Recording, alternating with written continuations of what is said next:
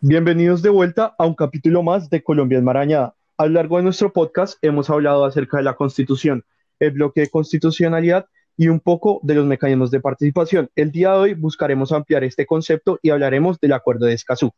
Los mecanismos de participación se rigen por reglas y aún hay reglas más estrictas para aquellos que son promovidos por el pueblo. Algunas de estas reglas son la conformación de promotores, designar voceros, el registro de presupuesto, recolecta de firmas, presentar formularios y la entrega de los estados contables en la campaña, la certificación, trámite de la solicitud, revisión, campaña, votación y adopción de decisiones. Aunado a esto, encontramos una de las reglas más importantes que es la revisión de constitucionalidad. Acordémonos que la constitución en Colombia es la ley de leyes y ninguna reforma y ninguna ley puede ir en contra de ella ni por encima de ella. Es por esto que se hace una revisión de constitucionalidad a lo que quiere reformar los mecanismos de participación. Adelante, mi compañero Santiago hablará del acuerdo de Escazú. Gracias por esa breve introducción, Juan. Eh, el acuerdo de Escazú, ¿qué es? Eh, se puede denominar como el primer acuerdo internacional que reconoce un deber para los estados. Ese deber es la protección de los defensores de derechos humanos y ambientales en Latinoamérica. Para Colombia esto es un paso muy importante, ya que solo en 2018 fueron asesinados 24 líderes ambientales en Colombia. Esto según un informe realizado por la ONG International Global Witness. Eh, ¿Qué pasa?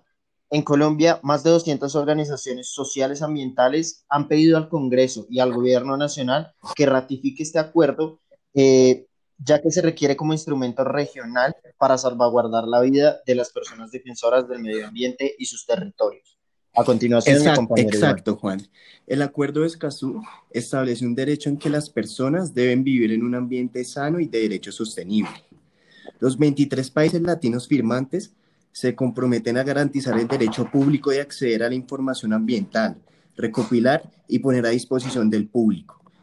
afirma el derecho de la ciudadanía para participar en la toma de decisiones ambientales el acuerdo de Escazú finalmente fue firmado por 14 países el 27 de septiembre de 2018 en la reunión anual de la Asamblea General de las Naciones Unidas. A continuación, mi compañero Ernesto dará conclusión al podcast. Como ustedes lo han dicho, este se puede considerar el acuerdo más importante no solo de Colombia, sino de la región en cuanto a medio ambiente se refiere y se preocupa además por la difusión y publicación para que todos puedan estar al tanto ya que muchas veces estas iniciativas se quedan cortas en el alcance. Por eso la idea de publicarlo en diversos idiomas y con la ayuda de nuevas tecnologías es de suma importancia. Así con este grandioso tema damos fin a nuestro podcast el día de hoy. Los esperamos la otra semana.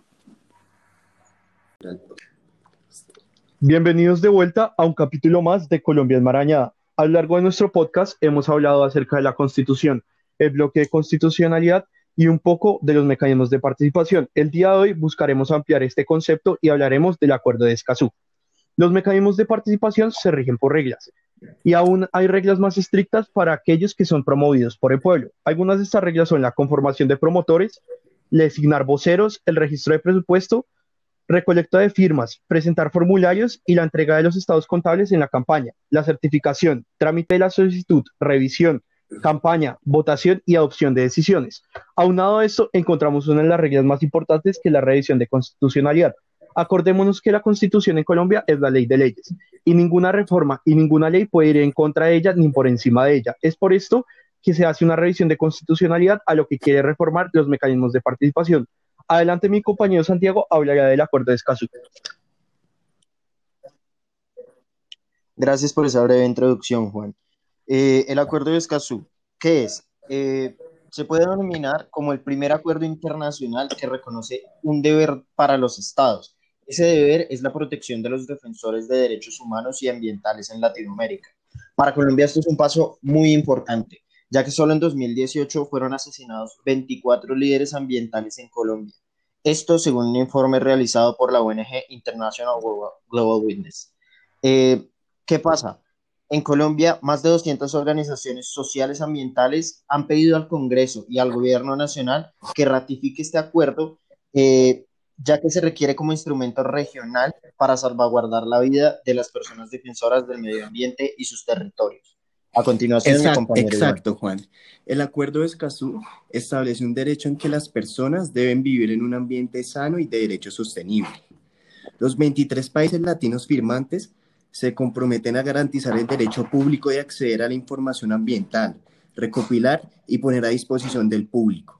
Al- afirma el derecho de la ciudadanía para participar en la toma de decisiones ambientales.